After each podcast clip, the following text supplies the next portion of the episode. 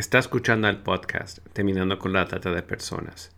Este es el episodio 101, informe de UNODC acerca de los efectos de la pandemia del COVID-19 en la trata de personas y las respuestas a los desafíos. Un estudio global de evidencia emergente, primera parte.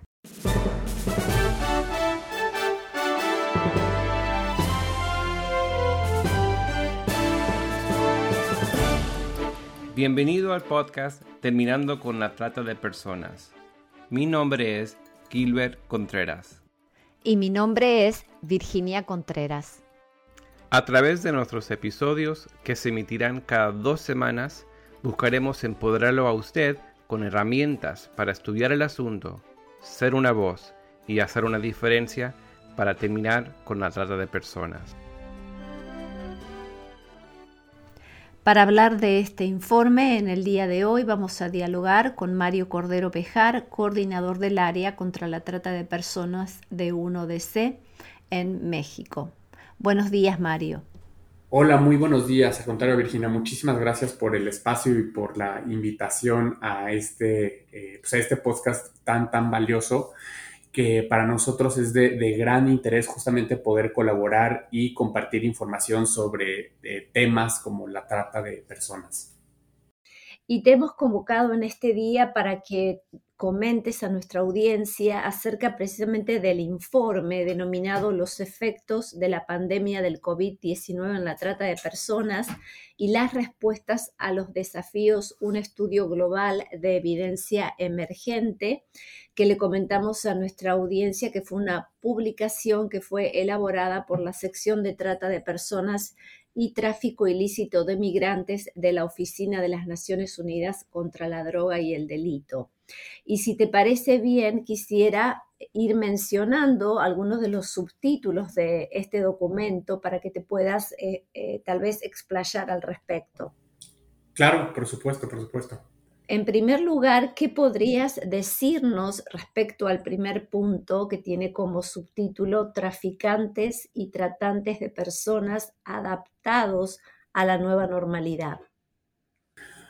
Bueno, justo eh, me gustaría empezar diferenciando eh, los conceptos de traficantes y tratantes. Eh, como bien sabemos, los tratantes o las y los tratantes son las personas justamente que explotan a las víctimas cuando estamos hablando de un delito de trata de personas, mientras que las y los traficantes hace referencia a las personas que cruzan de manera ilegal a, eh, a una persona este, migrante y más bien eso se encuadra como el delito de tráfico ilícito de migrantes. En este sentido, eh, y abordando este primer subtítulo que, mencionas, Virginia, eh, me gustaría apuntar que desde antes de la COVID-19, por la propia naturaleza ilícita del delito de trata de personas, eh, como sabemos, pues es un delito que se comete de manera clandestina, aunque muchas veces eh, se comete a la luz del día, por así decirlo, pero es, un delito que no, no se ve, no está visibilizado. Y lo que pudimos observar eh, en, el, en el marco de esta pandemia es que se, empezó a cometer de una manera aún más escondida y, de una manera aún más difícil de identificar. Cuando hablamos de que las, los y las tratantes eh, se adaptaron a esta nueva normalidad, hablamos de que eh, estas personas que explotan a las víctimas sobrevivientes tuvieron que repensar o pensar nuevas formas de cómo poder enganchar, cómo poder engañar, eh, cómo poder someter a una persona sin eh, muchas veces tener este contacto físico, eh, del cual pues era, antes era la, principal modalidad de, enganche. y en este sentido se empezó a hacer uso de una eh, o en mayor proporción de eh, tecnologías de la información y plataformas digitales, eh, por supuesto principalmente a través del Internet. es importante decir, antes de, un poco ahondar en este tema, que en términos de datos es muy difícil contar con una estimación que sea fiable de la magnitud de la trata de personas.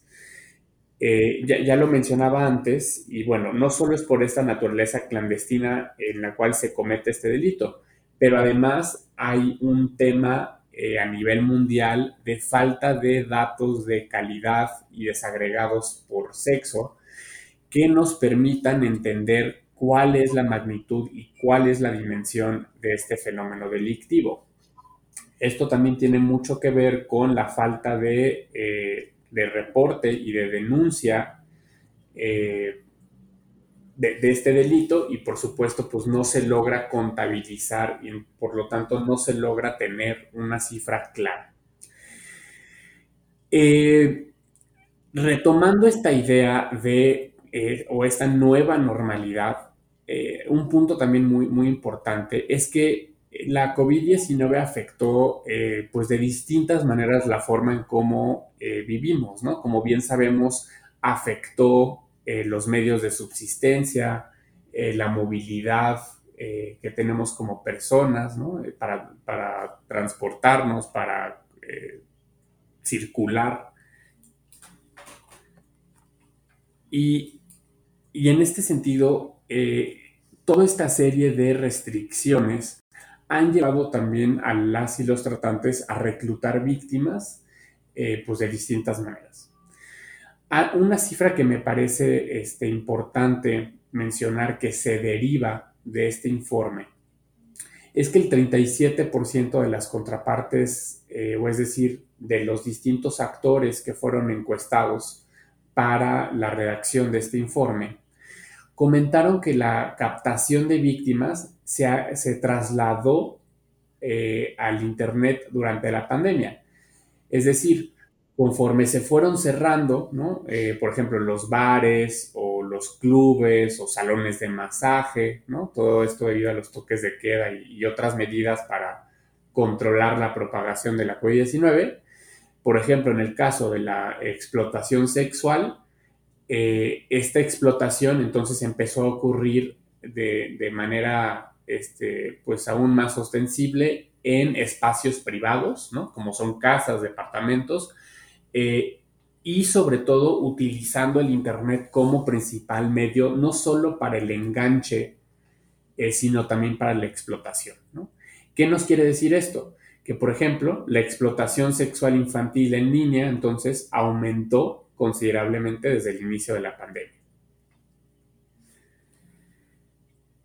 Eh, otro, otro punto que me parece importante este, resaltar es eh, que, bueno, hubo por supuesto entonces un cambio en el modus de operandi de la delincuencia organizada en la era digital. Eh, y en este sentido, pues sean, los tratantes se han adaptado a estos cambios tecnológicos para explotar a las víctimas mediante el Internet, pero y sobre todo un, elemento que me parece muy, eh, pues sí, muy importante de resaltar, es que pueden operar en múltiples lugares al mismo tiempo. Es decir, una persona puede estar conectada en cualquier tipo de país, pero estar enganchando y explotando en 5, 10 o 20 países al mismo tiempo. Eh, esto además que facilita que las y los tratantes puedan acceder a un mayor número de clientes, ¿no? especialmente las personas eh, quienes consumen, por así decirlo, este tipo de, servicios, que por supuesto pues es, un delito, ¿no? Y hoy en día entonces el uso de Internet este, en el contexto ¿no? de este delito principalmente ha servido para eh, captar y reclutar víctimas a través, por ejemplo, de eh, la publicación de anuncios, ¿no? de servicios eh, y también la publicación de anuncios, por ejemplo, de ofertas de empleo. Ahorita ahondaremos un poquito más sobre eso. Y bueno, se, han identificado dos principales este, estrategias por parte de las y los tratantes cuando operan a través del Internet. La primera se conoce como la estrategia de caza y esto implica cuando hacen un contacto directo, de manera proactiva, es decir, están buscando activamente a la víctima a través de redes sociales principalmente, aunque también a través de otro tipo de plataformas. Y la estrategia de pesca, que más bien consiste en publicar un anuncio y esperar a que las potenciales víctimas les contacten, ¿no? Y esto, como decía, puede ser a través de una oferta de empleo pues, atractiva o este, algún tipo eh, de servicio ¿no? que se esté, esté publicitando. Entonces, la tecnología no solo se usa para la explotación sexual, sino también se puede utilizar para obligar a las víctimas a cometer eh, diversos delitos o, por ejemplo, eh, otra modalidad que mencionábamos es la de explotación laboral o trabajos forzados. Y el uso de video y de plataformas de transmisión, pues permite entonces la difusión masiva de servicios eh, que están basados o anclados en esta explotación. Esta captación entonces puede darse pues a través de estos anuncios, ¿no? Sencillos, pero también puede implicar eh, aplicaciones avanzadas, que usualmente se tienen en el teléfono y que están integrados dentro de modelos de negocios para reclutar víctimas tanto nacionales y extranjeras. De esta manera interactúas con posibles víctimas y además puedes transferir las ganancias y distribuirlas entre los distintos miembros de, eh, los distintos tratantes. Eh, Virginia, no sé si, si, hasta aquí quieras tú comentar algo. Justamente un, estudiante universitario nos comentaba eh, este escenario de que debido a este aislamiento social, él decía, muchos de nosotros habíamos estado trabajando en estrategias de prevención por medio de la educación en nuestras comunidades, tratando de movilizar a nuestras comunidades a estar atentos a posibles víctimas, estar atentos a alertas de lo que puede llegar a ser em, una posible víctima de, trata de personas, pero dice, eh, nos han encerrado a todos los ciudadanos de buena voluntad que estábamos de alguna manera colaborando para estar más alerta eh, de lo que estaba sucediendo y sin embargo, eh, después en los informes vemos que hasta las rutas de trata han crecido. Sí, este punto que mencionas es, es fundamental. Eh, así como los tratantes han tenido que adaptarse a las nuevas tecnologías y a las nuevas, este, pues a esta nueva normalidad o esta nueva realidad, es en este mismo sentido que eh, pues distintos eh, actores como lo son organizaciones de la sociedad civil, incluso medios de comunicación, ¿no? Como, eh, bueno, como el tuyo,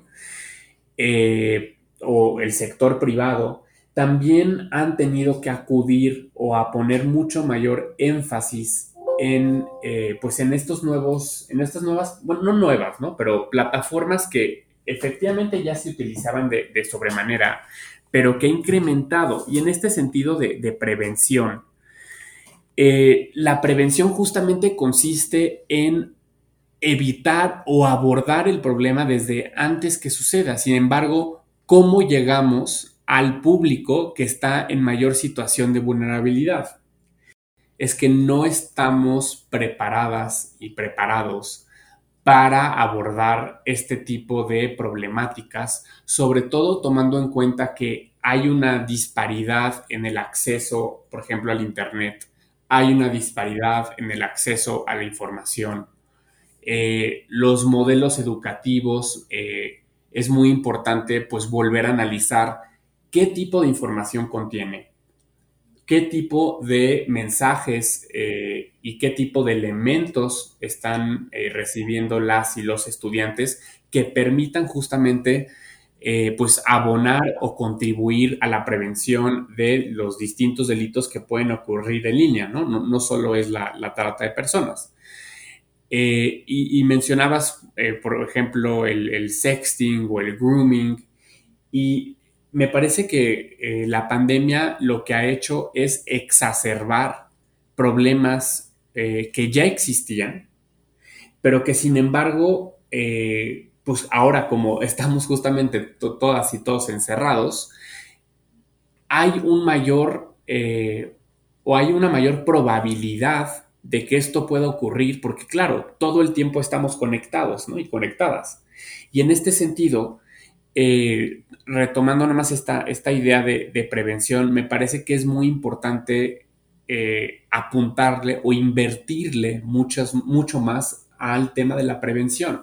Y esto quiere decir que podamos enfocar esfuerzos eh, que se puedan que se puedan fortalecer las colaboraciones entre los distintos actores, no solo en términos de comunicación, pero también en acciones muy concretas que se pueden hacer, eh, por ejemplo, con sector privado, ¿no? Como es Facebook, eh, que además eh, tiene Twitter e Instagram, pero además otro tipo de plataformas que ya son actores clave, ¿no? En este tablero de este tablero digital y en el cual si no logramos sumar a los esfuerzos de todos estos actores, vamos a continuar teniendo este tipo de eh, disparidades y este tipo de falta de acceso a la información que es clave para poder prevenir este delito.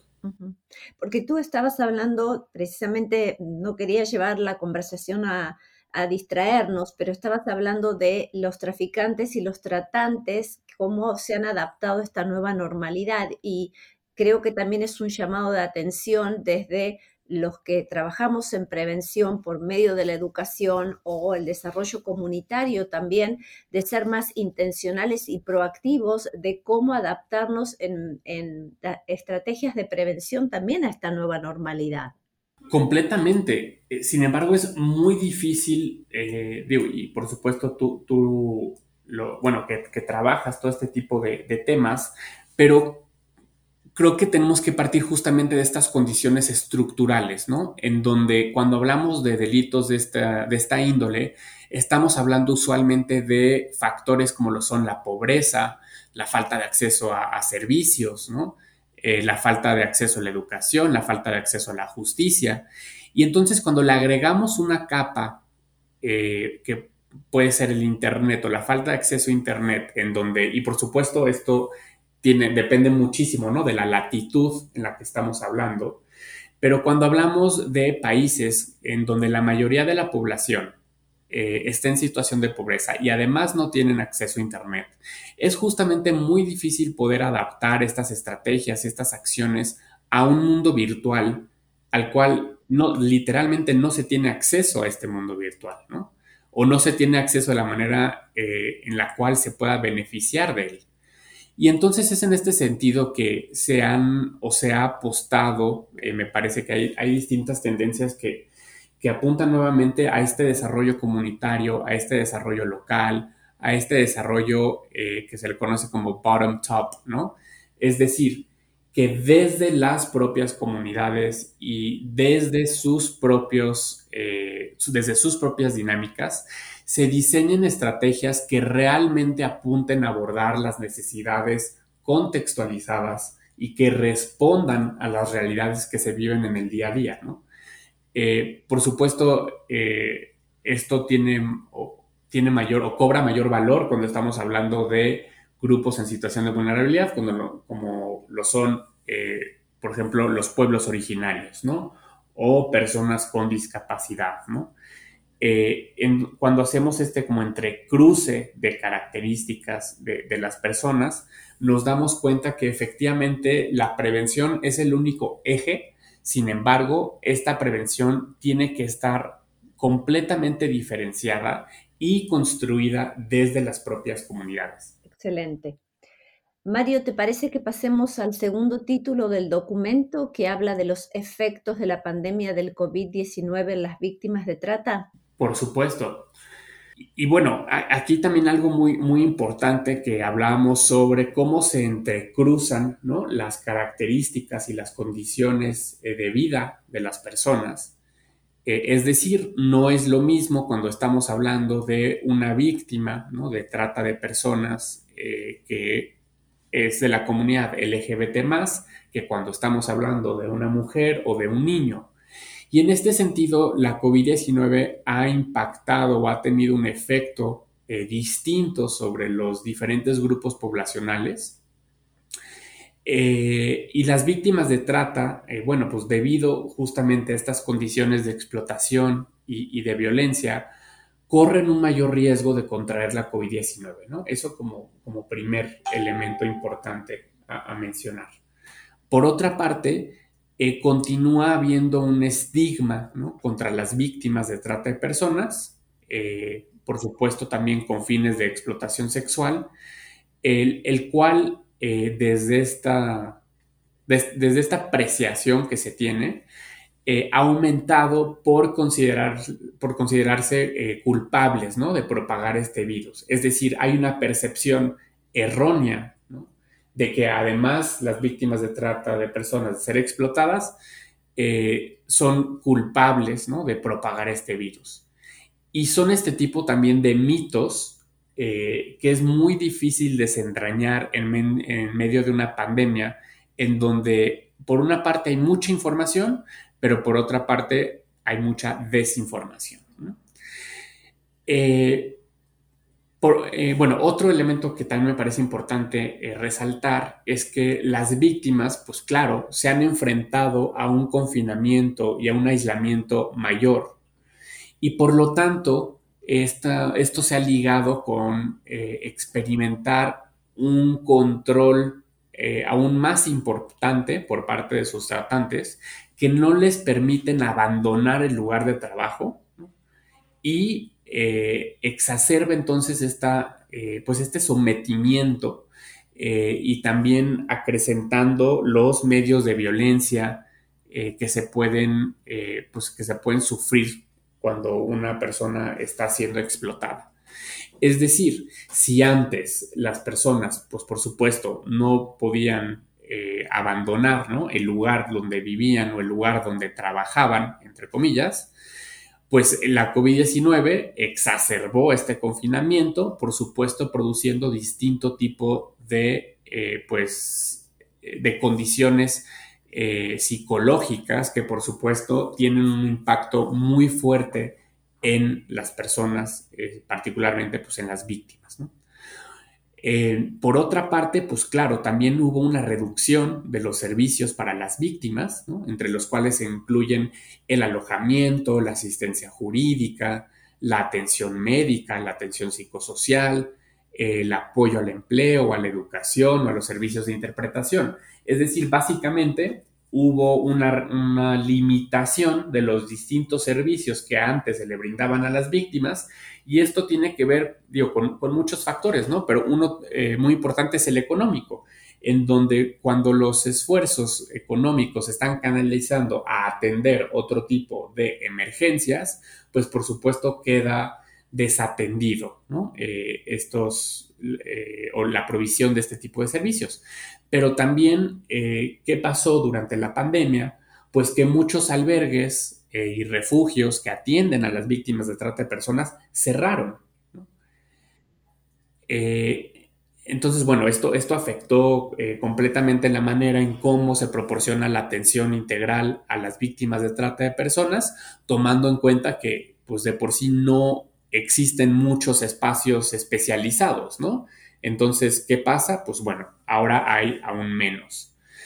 Eh, y bueno, esto es una tendencia que se identificó en, muchísimos países y que está también aquí plasmado en, el informe, ¿no?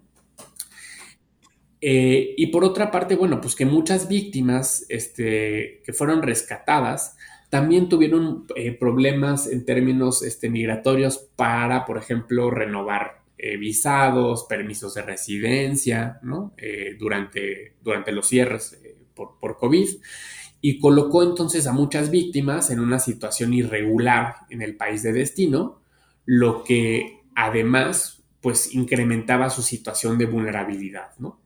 Como sabemos, la la condición migratoria puede ser un factor de vulnerabilidad del cual se aprovechan las y los tratantes para infundir miedo. ¿no? Entonces también, ah, bueno, se identificó un entrecruce muy interesante eh, en esta falta de acceso a eh, estos servicios migratorios con el hecho de eh, pues estar o permanecer en una situación de vulnerabilidad debido a este motivo. Eh, y, bueno, eh, me parece que eh, en, el, bueno, en el informe mundial sobre trata de personas 2020 se continuó identificando que la mayoría de las víctimas pues siguen siendo mujeres y niñas a nivel mundial. Esto, por supuesto, cambia de acuerdo pues a las distintas este, latitudes y regiones. Sin embargo, de manera general se identificó eh, a estos dos grupos poblacionales como las principales víctimas de trata de personas. Mientras que eh, en tercer y cuarto lugar, eh, pues los hombres y los niños.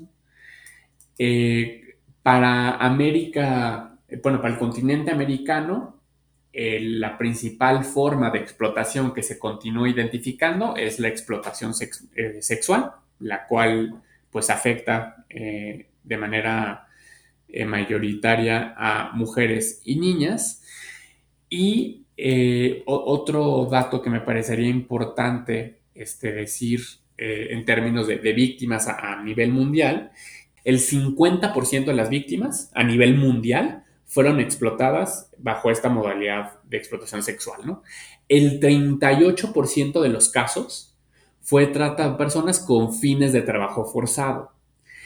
Eh, el 6% son casos que incluyen eh, el uso de eh, menores para actividades ilícitas, mientras que el 1.5% son casos de mendicidad forzada y ya en menor medida, es decir, en un 1% eh, matrimonio forzado y en otro 1% este, pues formas mixtas ¿no? de explotación.